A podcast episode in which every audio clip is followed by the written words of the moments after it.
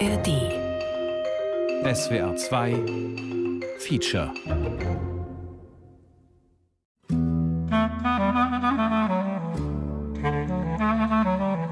Sodur gibi tici benu gibi hevr gibi varis benu. Sebebi tiku sodur her dem sodiru laqi klamunu. Morgen demerung ist manchmal mit Sonne, manchmal mit Regen, aber es gibt Vögel und sie werden immer dieses Tageslicht begrüßen. Wir modernen Menschen haben ja etwas verloren. Diese Kraft von Natur, von Flüssen, von Bergen. Es war ja alles heilig. Berge, Flüsse, alle lebendig. Man kann sich mit Bäumen, mit Steinen sich unterhalten die waren ein Teil von uns.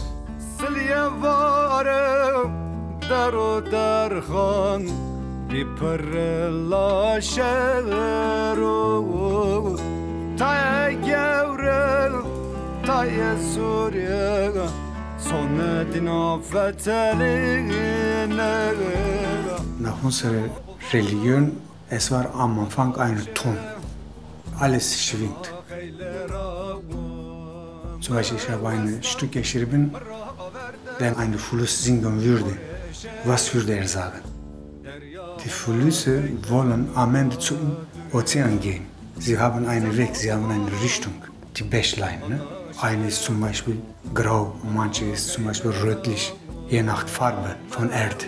Ich frage dann Fluss, du bist so schmutzig, so dunkel, aber Ozean ist tief und blau und Wasser ist ganz rein. Und der Fluss sagt mir, wenn ich jetzt fließe und fließe und fließe, meine Farbe wird immer heller. Und dann du wirst in mir die kleinen Steinchen sehen. Lass mich gehen.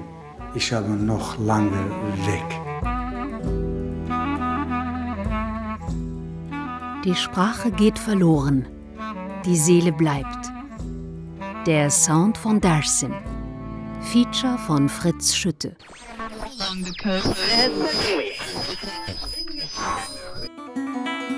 Unser Weg führte durch eine imposante Berglandschaft, die bald in der Dunkelheit verschwand. Ich saß am Steuer. Onkel Ahmed war damit beschäftigt, Radiosender einzustellen. Kaum hatte er eine Station gefunden, wurde der Empfang schlechter und er musste neu suchen. Devrim Bulut ist der Held in Imran Ayatas Roman Mein Name ist Revolution. Devrim lebt in Berlin, moderiert eine Mitternachtsshow im Radio und zieht anschließend durch Bars und Clubs. Devrim ist das türkische Wort für Revolution. Der Roman erzählt davon, wie Devrim, die Heimat seiner Eltern, die Region Dersim, wiederentdeckt. Dersim ist auf keiner Landkarte mehr zu finden. 1937 wurde die 800 Kilometer östlich von Ankara gelegene Provinz nach einer Militäroperation umbenannt in Tunceli, Bronzefaust. Tunceli ist so abgelegen, dass sich selten Touristen dorthin verlaufen. Wenn man so von Norden kommt, dann fliegt man meistens nach Erzincan und das ist eine Ebene am Fluss, sehr fruchtbar, sehr schön und dahinter äh, steigt dann diese Munsulberge auf wie eine Wand. Da kommt man einfach wirklich nicht drüber. Im Westen genauso, auch so eine Wand hoch. Also das ist wirklich abschreckend und auch die Flüsse, die dann so im Süden und im Osten das Land umgrenzen, das war früher im 19. Jahrhundert und frühes 20. Jahrhundert eine echte Grenze, da kam man nicht rein. Martin Greve ist Musikwissenschaftler, lebt in Istanbul und verbringt die Sommermonate in Dersim. Sein Buch Das unaussprechliche Ausdrücken, die Entstehung des neuen Dersim Sounds, ist bisher nur auf Türkisch erschienen. Die Provinz zählt mit 90.000 Einwohnern zu den bevölkerungsärmsten der Türkei. Heute leben mehr Leute Dersimer Herkunft außerhalb Dersims. In Deutschland sollen es 300.000 sein. Jeder, absolut jeder hat Verwandte in Deutschland. Wenn man im Sommer dahin fährt, dann hört man auf der Straße Deutsch, Englisch, Französisch, Holländisch, vor allem von Kindern.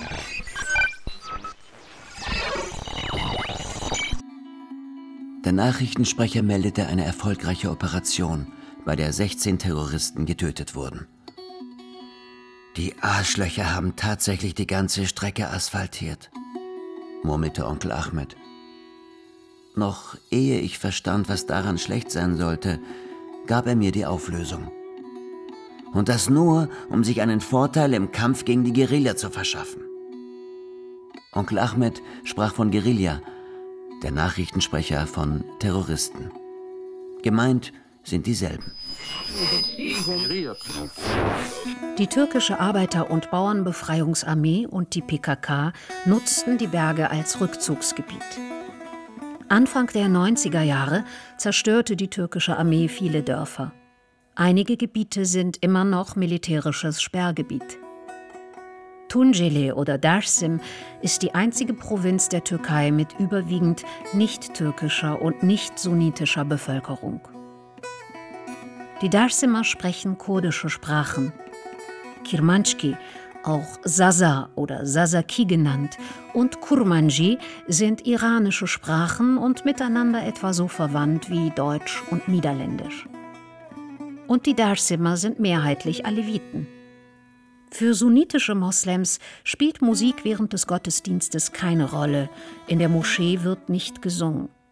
Für Aleviten hingegen spielt Musik eine herausragende Rolle. Ihre Religion war, wie auch die kurdische Sprache, in der Türkei jahrzehntelang verboten. Erst in Deutschland konnten Dersimer ihre Musik pflegen, aufnehmen und verbreiten. Dieses ganze Dersim Revival und dieser neue Sound von Dersim ist eine Diaspora-Kultur, ganz klar.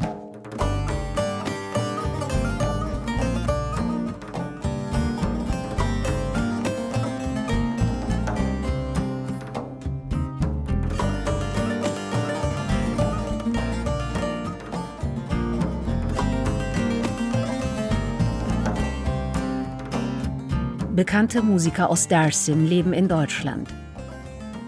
Ali Baran in Karlsruhe. 20 Jahre konnte ich mein Dorf nicht sehen. 20 Jahre, aber mein Bruder hat meine Mama eingeladen. Zweimal habe ich gesehen. Kemal Kahraman in Berlin. Ich bin im 91 nach Deutschland gekommen und so 20 Jahre könnte ich nicht zurück. Michael Aslan in Mainz. Ich habe diese Stadt sehr gemocht. Also ich bin sehr glücklich hier. Hier und da lagen riesige Steine und kleine Felsbrocken auf der Straße, die vom Berghang heruntergefallen sein mussten. Obwohl es draußen eisig kalt war, ließ Onkel Ahmed das Fenster auf seiner Seite einen Spalt geöffnet. So hörten wir den Fluss Munsur, der unser Begleiter werden sollte. Rhein und Main trifft sich hier. Ne? Und wir haben auch in der einen Fluss, ne? Fluss Mosel. Irgendwie haben wir immer diese, an einer Seite muss die Berge sein und auf der anderen Seite muss Fluss sein. Ne? Ich bin ja als Flüchtling hierher gekommen. Ich habe auch keine große Auswahl, wohin ich gehe. Meine Mutter war in Frankfurt. Sie ist vor mir äh, gekommen nach Deutschland. Später habe ich einen Dozent kennengelernt für klassische Gitarre. Der hat mich motiviert für Studium. Er sagte, Michael, du kannst eigentlich auch hier in Deutschland studieren. Wir sind jetzt in Mainz. Wir fahren jetzt zur Altstadt. Wenn du magst, wir können dort in Altstadt so einen Kaffee trinken und dann können wir zu unserer Schule gehen. Können wir auch jetzt. Also, Ja. Ein Freund macht Devrin mit Rüya bekannt. Schwarze Haare, schwarz gekleidet, sehr attraktiv und wie er mit anatolischen Wurzeln. Sag mal, woher kommst du eigentlich? Weißt du doch, aus Berlin. Nein, ich meine, woher aus der Türkei? Nerelisin. Vor dir sitzt ein Authentik Berliner. Geboren dort, Schule dort, Uni dort, Arbeit dort, alles dort. Ach komm schon. Woher ist deine Familie ursprünglich? Tunceli. Wirklich? Das habe ich gleich gespürt. Ich komme nämlich auch aus Tunceli. Ich meine Dersim. Sprichst du Sasa? Keine Silbe, aber türkisch. Perfekt. Schade, dass du kein Sasa kannst. Dann hätten wir eine Geheimsprache. Und wie gefällt dir Darsim? Ich war noch nie dort. Das gibt's nicht. Erst ging es darum, überhaupt das Interesse wieder zu erwecken, weil wir wurden ja alle subsumiert unter Türkisch. Also mir ist es in der Schule passiert, dass ich subsumiert wurde und auch in den Unis. Ja, ihr seid halt türkisch. Berna Gesik ist 45 und in Berlin aufgewachsen. Ihre Eltern stammen aus Darsim. Sasa, Berna sagt Kirmanschki, haben sie zu Hause selten gesprochen. Wenn sie was Heimliches sprechen wollten, ja. Also ja, und geliebt wurden wir auch in Kirmanschki. Also so nette Worte wurden dann in Kirmanschki gesagt. Also es ist sowas wie sozusagen eine heimliche Sprache, zu der man nicht durchdringt. Man weiß aber, es gibt da etwas, was von einem geheim gehalten wird als Kind. Und dann interessiert man sich natürlich nur noch mehr dafür. Im kurdischen Institut, da wurden Kirmanschki-Kurse angeboten. Und die habe ich dann immer mal besucht. Also die Lieder waren tatsächlich sozusagen der Türöffner dafür, dass ich mehr in die Sprache reingekommen bin. Also unser Dorf ist Pekoy. Pekoy heißt hinter der Berge. Und dieses Dorf existiert leider nicht mehr. Wir waren dort vier Familien. Ich besuche manchmal dort und unsere Tür steht noch da. Der wartet auf uns noch. Mikail Aslan ist 50 und in der Türkei aufgewachsen. Bei ihm zu Hause wurde Kirmanschki, er sagt Sasaki, gesprochen. Seine Mutter konnte kaum Türkisch. Wo wir lebten, das war auf den Bergen. Es gab auch keine moderne Strecke dahin. Mit Auto kann man nicht einfahren. Und wir waren auf diesen Bergen mit Guerilla, mit Kämpfern zusammen. Es war für mich wie ein Paradies. Wir haben gedacht, die Welt ist hier. Weil die türkische Regierung diese Dörfer nicht kontrollieren kann, haben sie eine Lösung gefunden. Okay, wir können diese Dörfer kaputt machen, Angst machen, damit die Leute weggehen. Und die haben dann sehr schlecht uns behandelt, damit wir diese Dörfer verlassen. Und dann haben sie auch das wirklich geschafft. Mein Bruder war auch politisch aktiv. Die haben meinen Bruder gefoltert zu Hause in einem Zimmer. Und ein Offizier kam raus und sagte, der Bruder sagt nicht, was wir von ihm verlangen. Und dann müssen wir auch die Schwester foltern.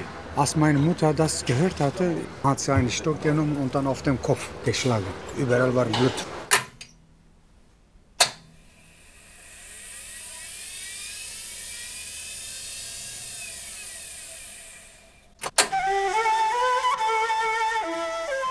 Wie könnte ich Rüya mit etwas überraschen? Irgendwas, das mit Dersim oder Sasa zu tun hat? Onkel Ahmed war keine Hilfe.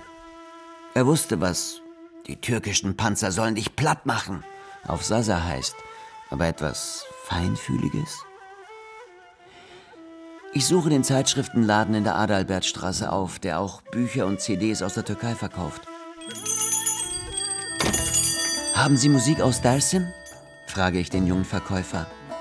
Er trug eine Kombination aus Schnauzer und zentimeterlangen Stoppeln am Kinn, wie viele türkische oder kurdische Linke. Suchst du etwas Bestimmtes, Bruder? Äh, Wie meinst du das? Naja, eher etwas Traditionelleres, eher in Richtung Rock, Worldbeat oder mehr Jazz. Ich will alle. Wie bitte? Ich will alle CDs mit Sasa-Texten. Stell mir bitte alles zusammen. Ich hole Cash.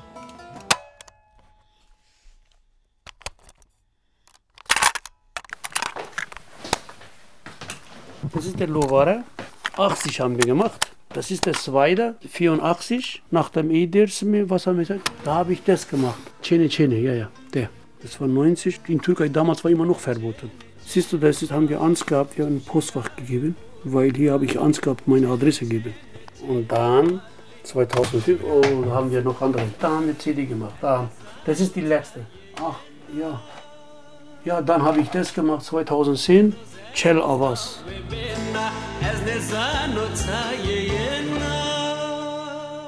In den 80er Jahren erscheinen in Deutschland die ersten Alben mit Titeln auf Sasa. Ali Baran ist einer der Pioniere. Diese CD viel verkauft. Da haben wir viel, richtig Orchester. weil haben wir keine Möglichkeit gehabt. Früher haben wir mit nur einem Saz, mit einem Tambur gespielt. Deswegen konnten wir nicht hingehen. Äh, ich habe zuerst Aufnahme gemacht, dann habe ich nach Türkei geschickt. In Türkei haben drauf gespielt und gebracht. Wieder in Köln habe ich drauf gesungen. Überlegen mal, so viel Probleme haben wir erlebt.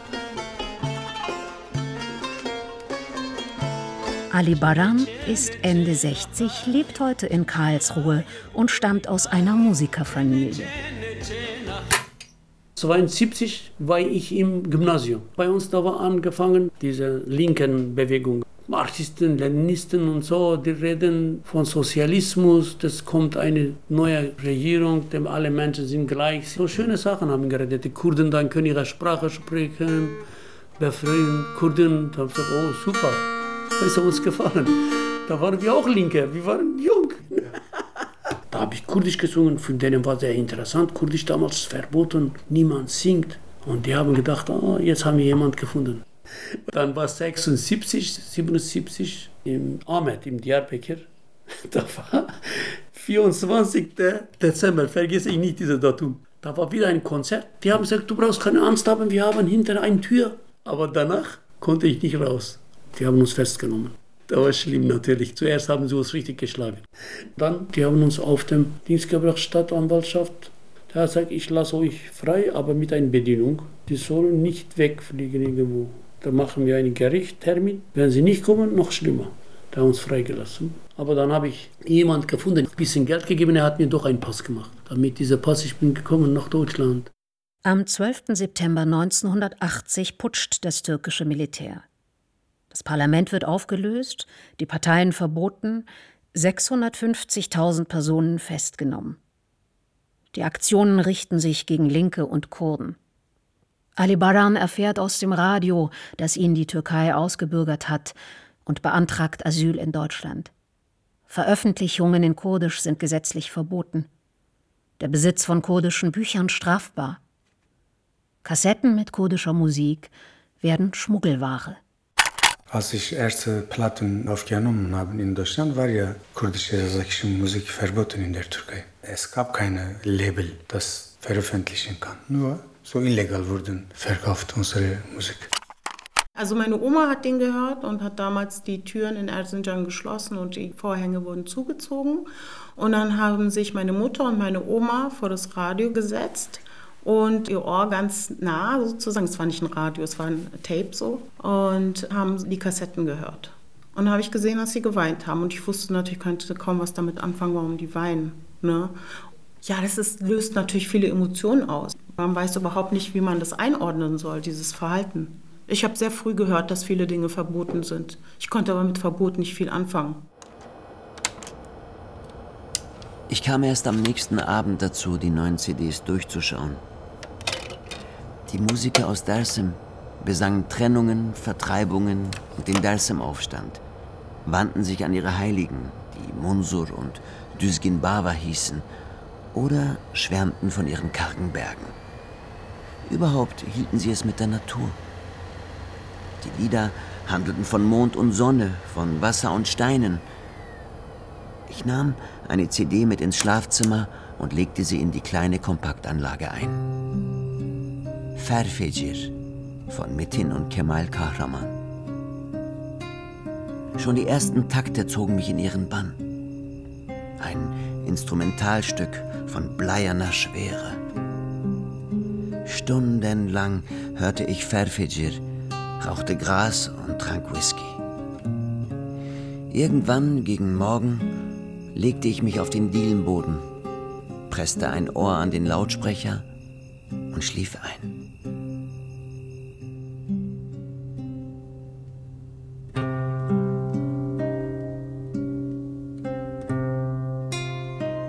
Also dieser Begriff mit dem Sound von Dersim, der ist eigentlich aus der Not geboren, dass natürlich die Musiker sehr verschieden sind, auch die Musik ist sehr verschieden und irgendwie hat man doch was Gemeinsames. Und ich glaube, so der Ausgangspunkt dafür ist das Album Ferfejir von Metin Kemal Kahraman. Das war ein neuer Sound damals. Also das haben alle auch gehört, ohne dass man genau wusste, was das Neue ist. Also das ist instrumental sehr stark, die sind unglaublich schwer, die sind langsam und die haben eine Message.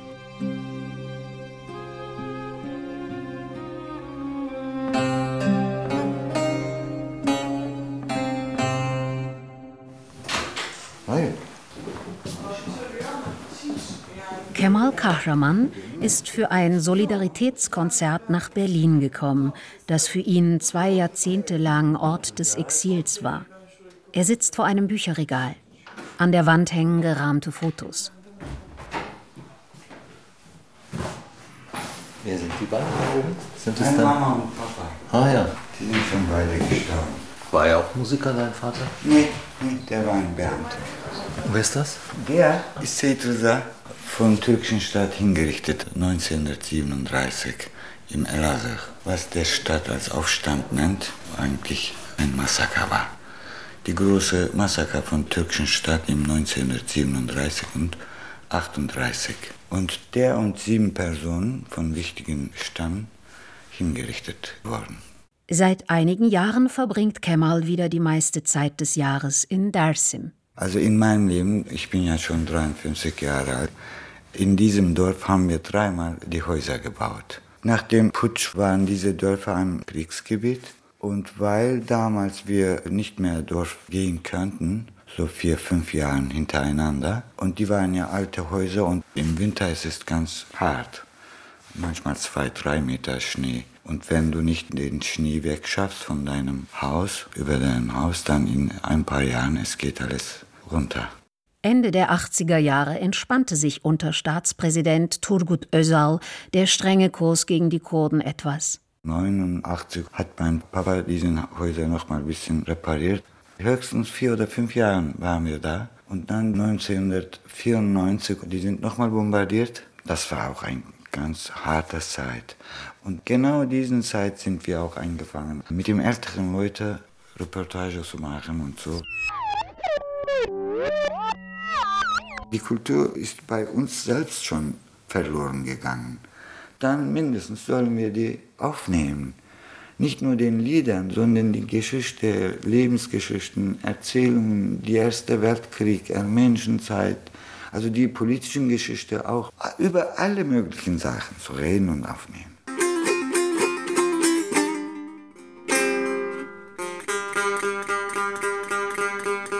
Kemals Bruder Metin arbeitete in der Türkei, Kemal mit Darsiman in Berlin. 1997 stellen sie ein Album zusammen mit Aufnahmen, die sie selbst und andere Sammler gemacht haben. Yaşlılar Dersim türküleri söylüyor. Die Alten singen Lieder aus Dersim. Der ist der wichtigste. Äh, Zeynel Karaman, zufälligerweise ist die Nachname gleich, also nicht unser Vater oder so. Der ist die letzte Virtuose. Der war der letzte Virtuose für den Tambur, dreiseitigen Instrument, was ich in den Tradition oder authentischen Tradition gefunden habe. Mehmet Emir aus Wien hat diese Aufnahme mit Zeynel Kahraman Anfang der 90er Jahre heimlich in Dersim gemacht und den Kahraman-Brüdern zur Verfügung gestellt. Sein Name fehlt auf dem Cover. Aus Angst vor Repressionen hat er damals ein Pseudonym gewählt.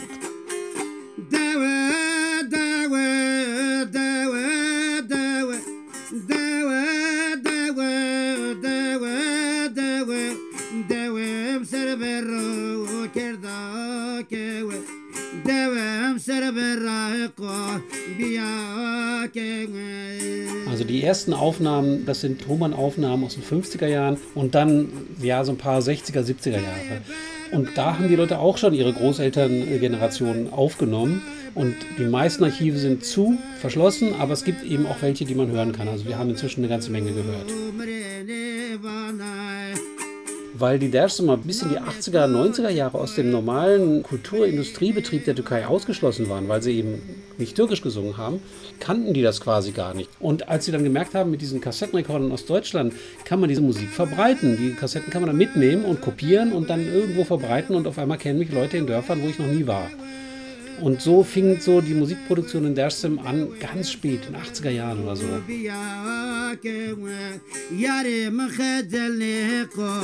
کردن مسوى هررت خبر مالك بمن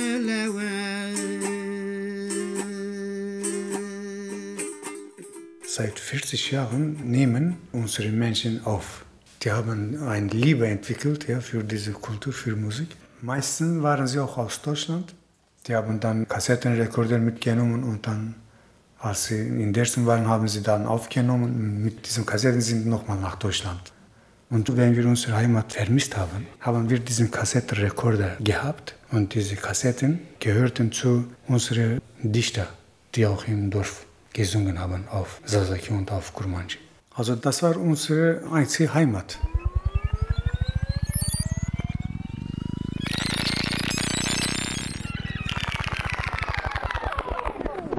Kassetten, schau mal hier. Alles Kassetten. Ich habe gezählt, ich glaube so fast 1000. Auf Türkei konnte ich nicht gehen, damals. Erlan habe ich nach Dorf geschickt. Erlan lebt hier in Nähe zum Karlsruhe. Erlan manchmal war bei meinem Onkel, bei unserer Familie, bei meiner Mutter, manchmal drei Monate geblieben. Die hat die Dörfer gegangen, die alte Leute Aufnahme gemacht, für mich gebracht. Die sind alles von diesen alten Leuten. Ich kann dir verschiedene spielen. Ich habe hier viel. Ich mache hier ein Anbeispiel. So. Hey. So, so, so, gut, gut, gut, gut, gut. Als ich in Deutschland kam, da war Tonband, dann habe ich mit denen Aufnahme gemacht, auch von meinem Vater. Der hat viel Kurdisch gesungen, immer viele Leute zu ihm gekommen, hier in Deutschland auch. Dann habe ich viel gelernt von ihm. Was er gesungen habe ich immer Aufnahme gemacht. Weißt du, einmal habe ich ihm im Dings gebracht, im Bad. Ich habe ihm gesagt, Papa, Papa, hier ist besser.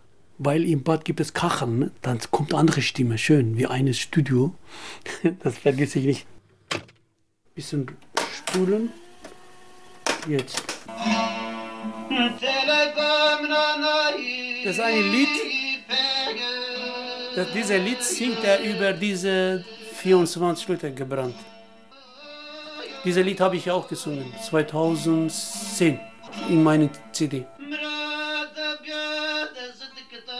Sag Mama, ich habe gemerkt, ich werde sterben. Was macht ihr meine Bücher? Weil die Bücher von denen alles verbrannt, türkische Militär. Und dieses Lied, genau singt es. Ein trauriges Lied, wie über denen verbrannt haben, ja.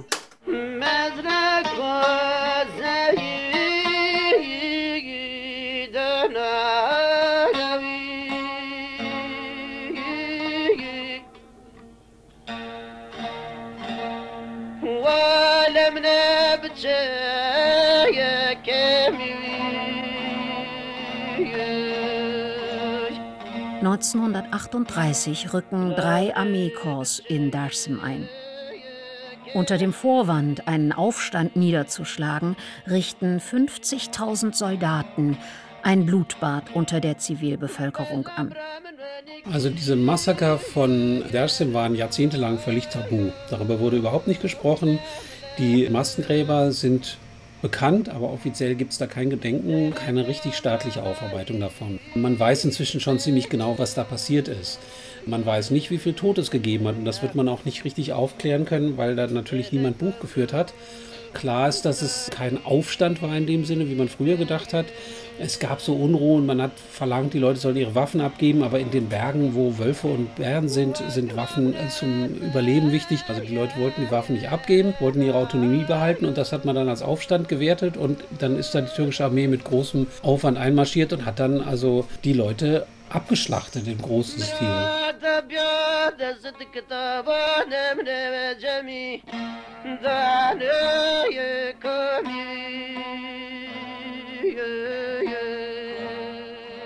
Mein Vater hat meistens die Geschichte von dem 1938, 37, Dersim Genozid, wie die passiert ist. Er hat diese Geschichten erzählt. Meistens seine Lieder waren traurige Lieder. Die Leute haben immer geweint, unser Haus war immer voll mit den Leuten. Wir haben von unserer Familie 1938 24 Leute verbrannt. Die haben die Leute mitgenommen aus dem Dorf in eine Scheune und dann Benzin gegossen und gebrannt. Und von denen viele waren Kind. Der kleinste zwei Jahre heißt Ferhat. Zweijähriger Kind. Der größte ist eine Oma, 80 Jahre alt. In den letzten Jahren sind erste Bücher über die Dersim-Massaker erschienen. Tertele, sagen die Dersimer. Weltuntergang. Hier steht von unserer Familie auch, da steht alles mit Jahren, mit Alten, alles. Das ist, äh, welche Seite? Ich muss finden. Ich muss nicht sehen. Ja, hier. Da steht, siehst du? Turabi Haneme. Das ist die Frau von Turabi. Aziz Baran. Der ist 1899 geboren, der große Kind von Turabi Baran. Mahmud Baran, 1915 geboren. Ali Baran, das ist auch Sohn von Turabi, 1905 geboren. Dann kommen wir weiter. Dann Ibrahim Baran, 25 geboren. Fatma Baran, dann ist hier Halil Baran. Dann ist Ali Baran, nochmal eine Ali Baran, 30 geboren. Guck mal, acht Jahre alt. Ahmed, 1930 geboren, acht Jahre alt. Besime, 31, sieben Jahre alt. Sultan, vier Jahre alt. Der Staat sagt, die sind Terroristen, die waren Widerstand gemacht. Ein zweijähriger Kind, wie kann ein Widerstand machen? Alte Frau, 80 Jahre alt, wie kann ein Widerstand machen? Als ich Kind war, meine Mutter oder mein Vater immer, ich bin so erwachsen, mit diesen Liedern, die haben immer gesungen, die haben immer geweint.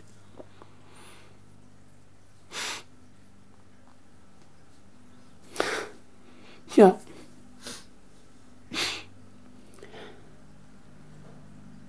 Ja, ja. Das ist, kann man nicht vergessen. Niemand hilft uns, weißt du, das ist blöd. Im Westen, die nur wollen ihre Waffen verkaufen. Die reden von Menschenrechten, aber die Menschen sind im Gefängnis. Ich muss das finden. Moment. Ich muss unten vielleicht kann ich finden. Oder hier. Das ist ein Musik finden. Moment. Mach kurz Schluss. Moment. Ich bin jetzt ein bisschen traurig geworden auch. Ja, ja, Fritz. Schon 1915 und 1916, zu Zeiten des Osmanischen Reichs, war Anatolien Schauplatz eines Völkermords, dem anderthalb Millionen Menschen zum Opfer fielen. Damals waren es Armenier.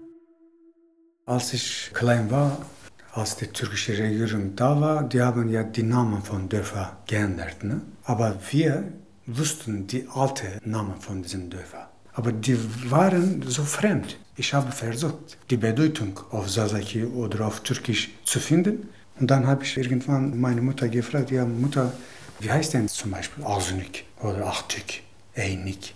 Die haben ja keine Bedeutung in unserer Sprache.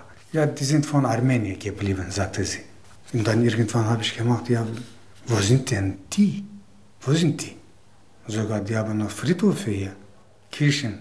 Das war ein Teil von meinem Leben. Im Laufe der Zeit habe ich auch Bücher gelesen, was die Armenier wirklich dort hinter sich hatten, was für grausame Massaker sie erlebt haben. 1915, als die Armenier massakriert wurden, sind viele Armenier aus Dersim auch nach Amerika, nach Boston, nach New York geflüchtet und die haben dann auch ihre Musik dahin gebracht. Von denen habe ich dann Stücke genommen, armenische Stücke, die damals in Dersim auch gesungen wurden. Weil ich kein Armenisch konnte, bin ich dann nach Yerevan geflogen und dann mit armenischen Musikern habe ich diese Stücke nochmal bearbeitet. Ich habe auch versucht, auf Armenisch zu singen. Ja. Hoi, hoi.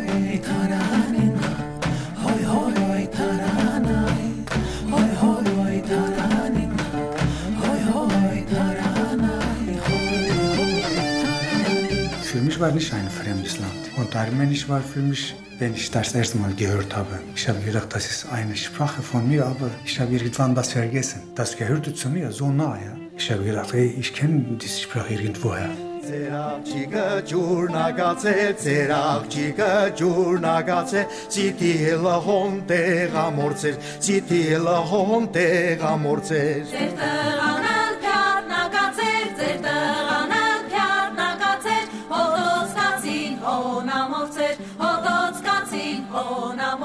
Ich war in Armenien fast einen Monat. Die sind auch von uns im türkischen Seite viele gegangen. Beispiel von Hosat habe ich eine Familie besucht. Das war sehr interessant. Die Frau, als gehört, dass ich aus Hosat komme, die hat mich eingeladen. Ich bin hingegangen und die Frau hat geweint, hat gesagt, du kennst gut Hosat? Ich habe gesagt, ja, ich war im Gymnasium. Hat gesagt, da war ein Haus mit drei Türen. So ein Haus hast du gesehen? Ich habe gesagt, ja, jeden Tag. Der sagt, bitte, wenn das Haus noch da ist, kannst du uns anrufen. Habe ich dieses Haus wieder gesehen? Mein Gott, da war eine Frau auf dem Balkon. Ich habe gesagt, dieses Haus gehört dir. Die hat gesagt, dieses Haus gehört eigentlich nicht mir, aber jetzt gehört uns. Die hat gesagt, da ich bin gekommen hier, da haben wir kein Haus gehabt, wir haben geheiratet. Aber sein Vater ist Gouverneur gegangen und hat gesagt, mein Sohn hat geheiratet. Dieses Haus ist leer von armenischen Leuten. Bitte, dieses Haus können Sie uns geben. Da hat irgendwas bezahlt um Stadt. Die haben diese Tür, die Tor, die haben kaputt gemacht, weil die haben damals als Armenier weg, die haben jeden Tür gesiegelt, darf man nicht rein. Ne? Und der ist gekommen, hat gesagt, okay, gesiegelt ist kaputt gemacht, da hat uns gegeben die Schlüssel. Seitdem dieses Haus gehört uns. Für viele Kurden gehört Radio Erivan hören zu den Kindheitserinnerungen, denn dort wurde kurdische Musik gespielt und zwar nicht auf Kirmanski, aber auf Kurmanji gesungen, was in der Türkei streng verboten war.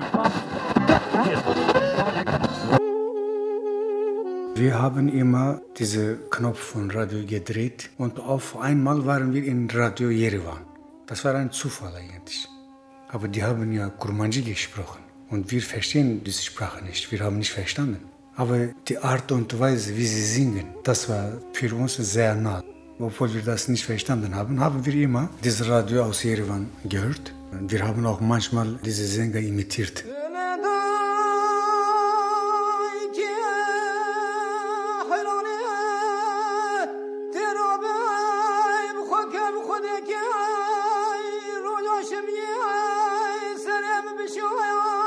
Legendär war Karapete Khacho, ein Armenier, der, unter Kurden aufgewachsen, nach Armenien gelangte und dort im Radio auf Kurdisch sang. Früher, hinter dem eisernen Vorhang, blieb Armenien auch nach dem Zerfall der UdSSR von der Türkei aus unerreichbar. Und dann habe ich irgendwann gesagt, okay, habe ich jetzt eine Freiheit, ich möchte dahin gehen, wo, wo wurden diese Aufnahmen gemacht und wer waren die? Und dann bin ich im Jahr 2001 nach Jerewan. Dieses Radio steht noch da und das ist ein sehr interessantes Gebäude, sehr schön. Ich habe auch dann die Menschen getroffen, die damals auch als ich Kind war, die diese Instrumente, Duduk und die anderen Instrumente gespielt haben.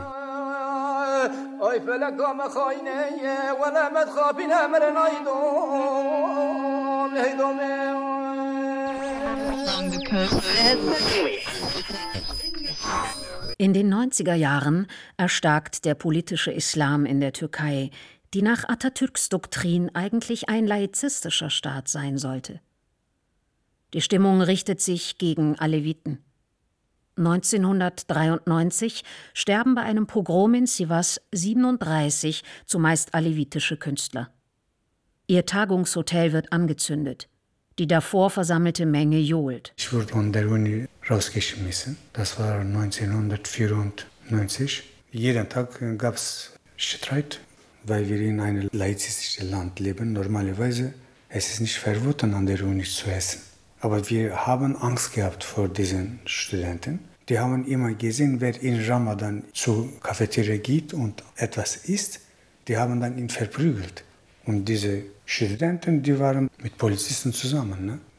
Noch sechs Monate war ich da und danach bin ich nach Deutschland gekommen. Meine Mutter war früher in Deutschland. Also mein Gedanke war so, ich gehe nach Deutschland, weil ich meine Mutter vermisst habe. Aber ich werde dagegen kämpfen. Ja. Wir haben damals gedacht, es wird bald Revolution kommen in der Türkei. so haben wir gedacht, ja. Ein Jahr hat es gedauert bis es anerkannt wurde, dass ich in Deutschland lebe. In diesem Moment kannst du ja nicht machen, aber das war nicht schlecht für mich. Ich habe meine innere Stimme gehört. Und durch Musik habe ich auch einen anderen Weg entwickelt. Die ältere Generation, meine Elterngeneration und auch meine Großeltern wollten eigentlich diese Themen nicht nochmal auf den Tisch bringen, weil es einfach zu schwierig war. Und ich finde, diese Musiker, die haben das erkannt sozusagen den heilenden Aspekt der Musik, den haben sie sehr früh erkannt. Um das Unaussprechliche auszudrücken, reichen politische Protestlieder nicht aus.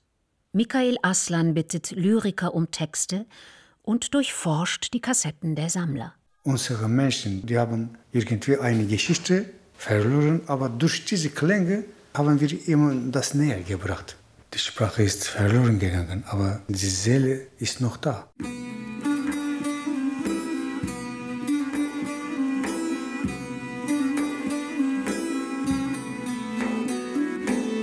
Metin und Kemal Kahraman widmen ihr Album Chevere Hazaru, das Tor zu den Tausenden, dem alevitischen Erbe Dersims. Die Quelle der Lieder ist Seyit Mahmud Yildiz aus Berlin. Er gehört zur ersten Generation von Arbeitern, die aus der Türkei nach Deutschland kamen. Kemal hat ihn in Berlin kennengelernt, sich von ihm Lieder vorsingen und deren Bedeutung erklären lassen. Das ist fast sechs, sieben Jahre gedauert, diesen Album zu schaffen. Nicht als musikalischen Teil, sondern diese Booklet, weil wir wollten alles verstehen, was in unserem Gebete geht.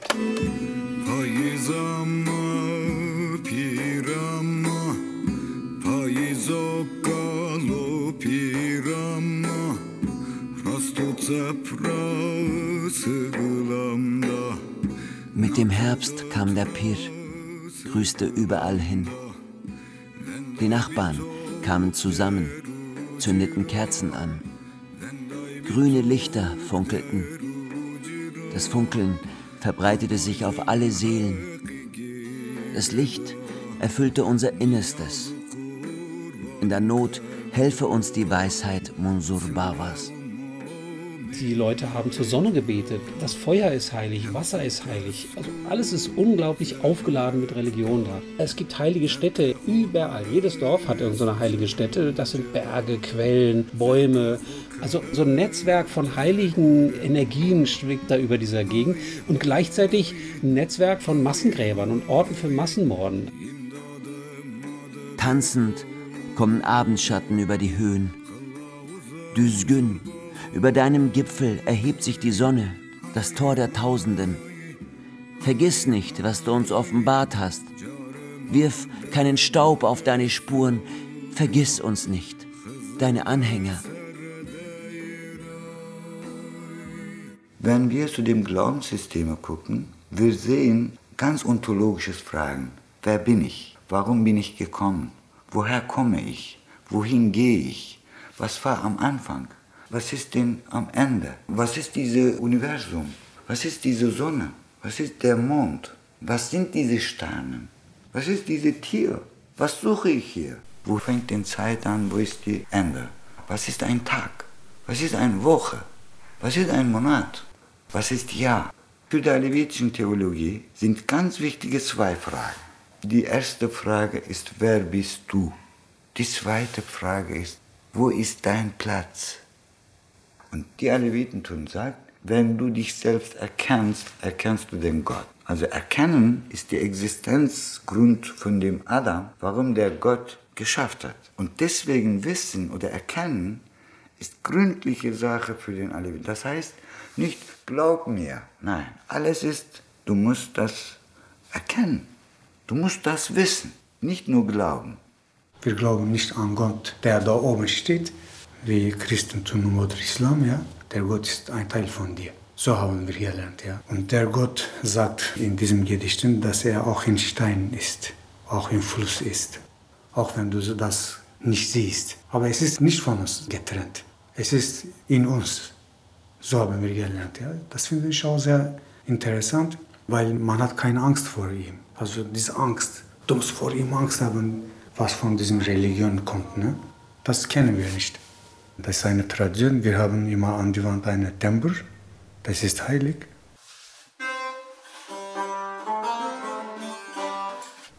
Es ist dreiseitig. Es wurden später die Seiten verdoppelt. In moderner Zeit muss man laut sein. Ne? Aber wie man die Seiten stimmt, das ist so wie früher. De, Und mit dem Instrument wurde Gottesdienst gemacht. Der Pir, der kommt und dann singt. Pirs und Dedes heißen die religiösen Würdenträger bei den Aleviten. Der Titel wird vererbt, aber nur innerhalb bestimmter Familien. Sie heißen Ojak. Gewöhnliche Menschen gehören einem Stamm an. Ashiret auf Kurdisch. Davon gibt es nach unterschiedlichen Zählweisen in Dersim zwischen 50 und 100. Jedem Ashiret ist traditionell ein bestimmter Ojak zugeordnet. Pirs und Dedes treten als Schlichter bei Streitigkeiten auf. Ali Baran gehört zu einem Ojak und erinnert sich gut daran, wie er als Kind erfuhr, wo sein Platz in der Gesellschaft ist. Der eine alte Mann will meine Hand küssen. Ich bin weggelaufen und meine Mama hat gesagt, lass meinen Sohn, er mag dich, deswegen will er küssen. Dieser Samstag waren wir wieder in Stuttgart, alte Frau kommt zu uns und fängt an meine Hand, will unbedingt küssen. Ich habe gesagt, nein, bitte hier küssen. Eine alte Frau von unserem Gebiet, kennt unsere Eltern, kennt unsere Familie und so, weißt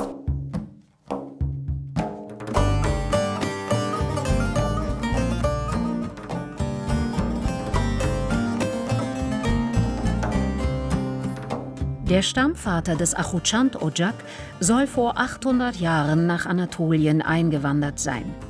Um zu prüfen, ob er wirklich einer heiligen Familie entstammt, gab man ihm Gift zu trinken.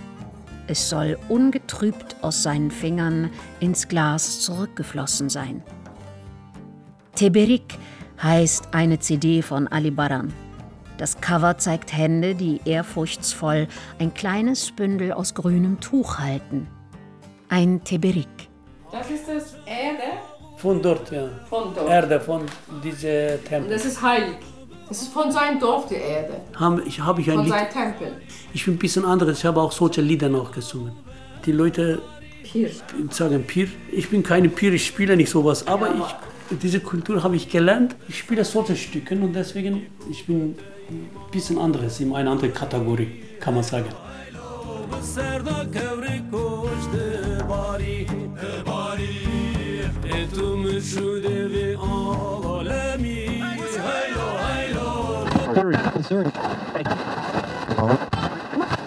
Eigenartig, dass du dich jetzt für unsere Kultur zu interessieren beginnst. Im Stillen habe ich mir oft die Frage gestellt, wann in dir der Wunsch reifen würde, nach Dersim zu fahren, meinte Onkel Ahmed. Ich wollte raus aus der Deckung und Rüya eine Liebeserklärung machen, die es in sich hatte. Ich fahre nach Dersim. Echt? Das ist ja großartig. Warum auf einmal? Wegen dir? Du wirst es bestimmt nicht bereuen. Wenn du dort warst, wirst du mich besser verstehen. Es wird dir klar werden, wie viel Darsim du in dir hast, auch wenn du das abstreitest. Was wünschst du dir aus Dersim? Was kann man jemandem aus Darsim schon mitbringen? Außer Stein gibt's dort nicht viel. Es steckt schon ein anderes Lebensbild dahinter, wenn man sich dafür interessiert. Und natürlich ist es so, dass wenn halt die Cousins und die Verwandtschaft und die Freunde aus Europa kommen und sich sehr stark dafür interessieren, sie natürlich dieses Interesse auch mit reinbringen. Sozusagen die Modernität kommt dann zurück mit dem Interesse an der Vergangenheit und an der Kultur und Sprache. So. Und dadurch entsteht natürlich immer wieder so, ein- so ein Trend, dass man doch immer mehr auch die eigene Kultur und die eigene Sprache pflegen will.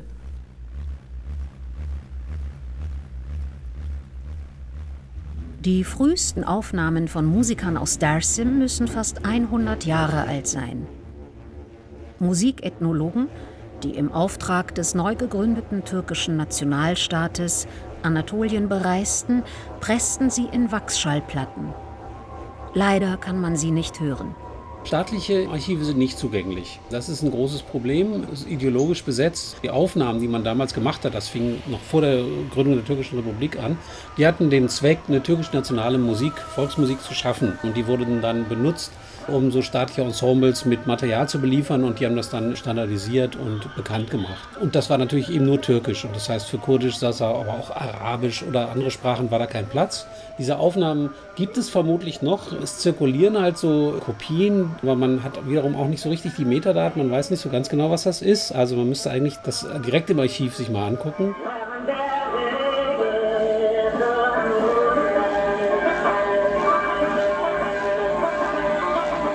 Mikhail Aslan hat von seinem Verleger die Kopie einer historischen Aufnahme eines Musikers aus Darsim zugespielt bekommen. Instrumentteil ist da und wo sie kurdisch singen, wurde irgendwie bewusst kaputt gemacht. Dann kommt eine Frequenz und aber man merkt auch von diesem Stimme, man merkt, dass der dieses Instrument spielt auch kurdisch oder so singt.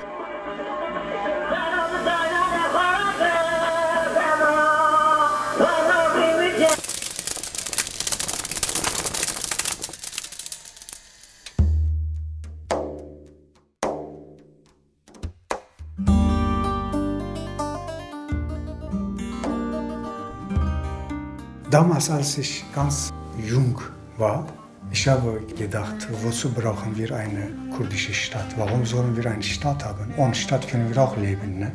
Aber nach so vielen Jahren habe ich gesehen, ohne Stadt zu sein, es ist so schwierig. Warum? Zum Beispiel, ich bin ein kurdischer Musiker. Es gibt in Deutschland Festivals. Und da werden vielleicht jedes Jahr ein Gastland erwähnt. Aber Kurdistan kommt nie vor. Wenn zum Beispiel ich zu einem Festival gehe, türkische Regierung sagt, wenn er kommt, dann kommt Problem. Wir möchten ihn nicht. Dann die Deutschen sagen, okay, wir möchten kein Problem haben, deswegen streichen wir auf dem Kailasland. Und jetzt sage ich mal, die Kurden brauchen eine Stadt. Egal, das kann vielleicht ein kleiner Stein sein, aber es muss darauf stehen, Kurdistan. Es muss eine Vertretung sein. Sonst es gibt keine kurdische Kultur, keine kurdische Kunst, keine kurdische Musik. Es wird nicht anerkannt. Aber nach und nach ist es besser geworden. Also unsere Musik war nicht mehr wie früher verboten.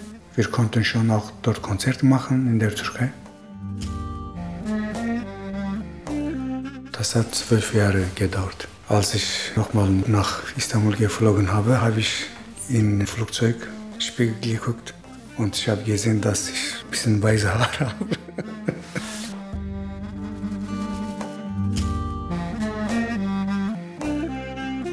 Die Sprache geht verloren, die Seele bleibt. Der Sound von Dersim. Feature von Fritz Schütte. Mit Ilknur Bahadır und Tim Sefi. Ton und Technik Boris Kellenbenz und Claudia Peike. Regie Iris Drögekamp. Redaktion Michael Lissek. Produktion Südwestrundfunk 2023.